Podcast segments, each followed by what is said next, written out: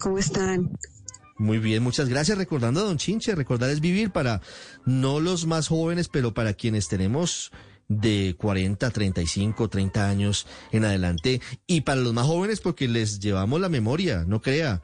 Estamos hoy conmemorando esos 40 años del primer capítulo de Don Chinche. ¿Usted qué recuerda de esas épocas? Bueno, yo, yo te quiero contar que apenas oí em, la música eh, de la presentación se me arrugó el corazón porque lo recuerdo con todo el amor de la vida porque fue muy importante para mí en mi carrera artística y como ser humano. Y em, pues yo quiero contarles que a pesar de que em, hace 40 años se hizo Don Chinchi, sí hay mucha gente que, que la recuerda muchísimo y gente joven que me admira mucho porque yo digo, ¿cómo les puede gustar esto que era pues eh, una comedia blanca, sin todas las cosas de doble sentido que tienen ahora muchas comedias que son un poquito más picantes y que reflejaba como la sociedad colombiana con toda su idiosincrasia y, y todas las diferencias que había por regiones, que era pues, un espejo maravilloso que pudo hacer eh, Pepe Sánchez de, nosotros, los colombianos, ¿no? Y me he encontrado con gente joven porque mm, afortunadamente me parece que en Señal Colombia la han repetido muchas, muchas veces. Y hay gente que ahora, que tiene solamente 20 años, la ha visto y le ha gustado y eso me parece maravilloso. No, pero claro, es que en ese momento lo vimos nosotros de otras generaciones, pero es cierto, los más jóvenes lo pueden ver en Señal Colombia porque permanentemente la presentan la serie de Don Chinche, pero también a través de, de YouTube a través de las redes sociales, Gloria. Le voy a pedir un favor, se me puede acercar al micrófono para contestar la siguiente pregunta. ¿Usted recuerda cómo fue el casting para que usted llegara a protagonizar o a presentar el papel de Doña Rosalvita? Pero además no era Doña Rosalvita, era una joven amiga de, de Paula Peña, que eran las dos amigas, no recuerdo el nombre, ayúdenme ahí los, los señores de la mesa, la, señorita Elvia, que era la eterna enamorada del Chinche, entonces eran Don Chinche y Eutimio pasaron a Polanía con la señorita Elvia y Doña Rosalvita, la señorita Rosalvita. Bueno, mira, en ese entonces, em, pues no era, no se hacían casting como ahora.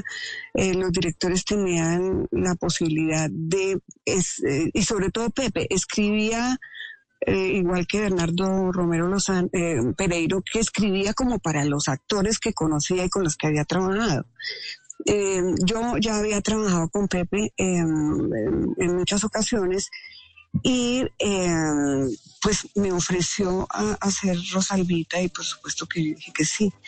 Eh, lo lindo de esto era que en ese entonces, eh, desafortunadamente, las mujeres pereiranas tenían como un como una marquita que decían, entonces se decía que eran muy bonitas y todo, pero eran cadera suelta. Un estigma, eran estigmatizadas. Sí, sí, sí. Todavía, realmente. Entonces eh, dijimos, no, no vamos a hacer a Rosal, Rosalvita, va a venir de Pereira, pero ella va a ser una niña absolutamente diferente, eh, súper goda, eh, no tiene nada de lanzada, absolutamente nada, y, y muy tradicional. Entonces, eh, fue un personaje también muy bonito, muy, muy transparente, muy inocente, eh, y fue muy, muy, muy bonito asumirlo, la verdad. ¿Cómo fue en ese momento grabar en exteriores? Veníamos de, del estudio, eran otros tiempos, estamos hablando del año 82. ¿Y cómo era compartir con, con toda esa Imagínese esa cantidad de estrellas de la televisión colombiana y con Pepe Sánchez, pues ya ha trabajado con Pepe Sánchez, de los más grandes directores de la televisión colombiana, pero hacer esta, esta apuesta cómica, esta apuesta humorística, que yo creo que comenzó presentándose los sábados a las 3 de la tarde, pero luego pasó a unos horarios mejores. El domingo a las 7 de la noche yo recuerdo que las familias se reunían en torno al televisor a ver Don Chinche. Sí, totalmente. Em, pues eh, mira, em, eh, Pepe tuvo la brillante idea de em, colocar a toda la gente que estaba alrededor y que quería ver las grabaciones y todo y volver las personajes. No sé si ustedes se acuerdan de un viejito que siempre se, se, se asomaba por una ventana, lo convirtió en un personaje.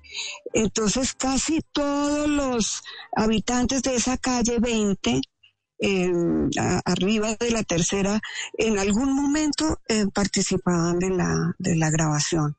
Eh, o pasaban como extras, eh, uno iba a la tienda que estaba al lado y ahí era donde compraban los personajes cositas y, la señora y el señor que atendían eh, también empezaron a actuar, entonces era, era, eso se volvió una familia grandísima, además del chinche como tal con los actores, toda la cuadra, toda esa zona, los de la bomba, ahí había una bomba no sé si es esta misma, que ahora está pues renovada, por supuesto, em, toda, toda la gente de ahí. Sobre la tercera, la, estación de servicio, la bomba de la tercera. Sí. sí, sí, sí.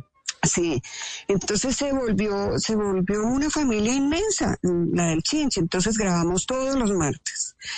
Em, y, esto era, justamente ayer em, que estuve con unos compañeros, estábamos recordando, esto era el recreo de la semana. Entonces el martes llegaba toda esta gente que además eh, con una rapidez, eh, con, con una manera de, de, asumir la cosa cómica, em, los martes llegaban con los nuevos chistes de toda la semana. Entonces, eh, ustedes no se imaginen, esto era una tertulia maravillosa. Entonces llegaba Luis Eduardo Arango, Víctor Mayarino, Pepe, el chinche, el culebro, eh, todos a echar todo lo que habían recogido en la semana. Entonces esto era la delicia, la delicia total.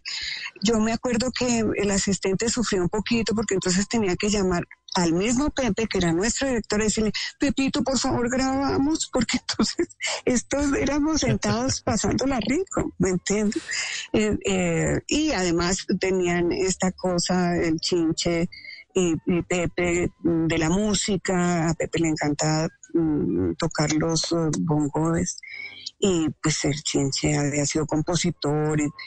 entonces a veces cuando él decidía escribir una escena que era mm, una serenata para la señorita Elvia o, otra para mí o hubo muchas eh, serenatas, eh, ese día salíamos tardísimo, porque es que no se podía, porque entonces ellos, antes del ensayo de los señores que iban a tocar y en la escena, pues entonces se ponían a tocar todo lo que se acordaban y todo el mundo la pasaba delicioso. Entonces, eso no rendía esa grabación. Era una imagínese, imagínese esos tiempos maravillosos. Pues Pepe Sánchez, con un oído musical maravilloso, y el maestro Héctor Ulloa, básicamente el compositor de cinco centavitos. Recuerdo que alguna vez dijo que en alguna entrevista que lo compuso, compuso la melodía, escuchando los sonidos y sobre todo los pitos de los carros y de los buses de la calle 19 bajando de la tercera seguramente hacia la carrera décima en la época en la que esa era una de las vías más eh, glamorosas de Bogotá. Ahí estaban los, bueno, los estudios, ¿no? El estudio Gravi todos los estudios quedaban allí, muy cerquita. Sí, sí, sí, sí, sí. Pues imagínese usted. Doña Gloria, estos minutos para saludarla, para desearle un feliz 2022 y para recordar a Don Chinche, que siempre va a estar allí en nuestros corazones y esperamos poder contarles a nuestros hijos y a nuestros nietos de la maravilla que era ese país de otras épocas. Muchas gracias, ha sido usted muy amable.